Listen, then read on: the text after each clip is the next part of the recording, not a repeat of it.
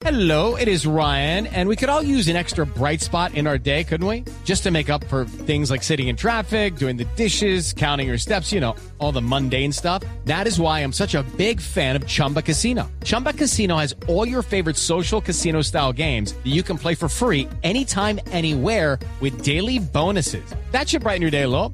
Actually, a lot. So sign up now at chumbacasino.com. That's chumbacasino.com. No purchase necessary. BGW. Void were prohibited by law. See terms and conditions. 18 plus. minutos. La violencia sigue siendo pan de cada día para millones de colombianos. Eso no hace falta documentarlo, aunque es muy importante tener esos eh, sustentos históricos para poder avanzar en la búsqueda de soluciones. El clan del Golfo parece cada vez más fortalecido, a pesar de la persecución sin cuartel contra alias Otoniel.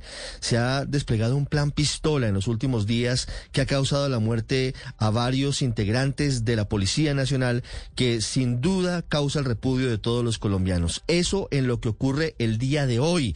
Pero hablando de lo que tiene que ver el clan del Golfo, las disidencias de las FARC, el ELN y otros grupos violentos, Naciones Unidas dio a conocer en las últimas horas su informe anual sobre el estado de los derechos humanos en el país.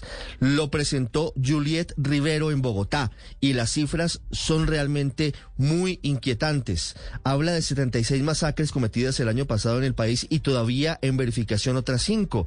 En ellas fueron asesinados 292 colombianos. Es el peor año desde el 2014 en cuanto a masacres en el territorio nacional, que han venido en aumento, según la propia Naciones Unidas, desde el año 2018. Pero en otros indicadores también hay alerta roja. Por ejemplo, se asesinaron 73 exintegrantes de las FARC el año pasado. En total han sido asesinados 248 desde la firma del acuerdo de paz.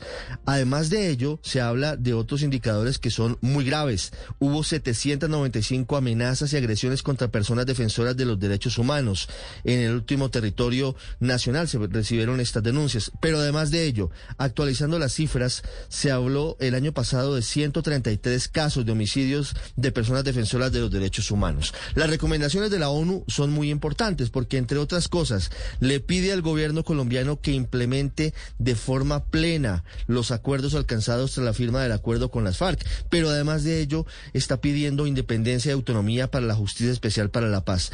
Se mete con otros asuntos importantes, entre otros le pide al Estado colombiano que ratifique el acuerdo de Escazú, que tanta controversia ha originado en el Congreso de la República. It's time for today's Lucky Land horoscope with Victoria Cash.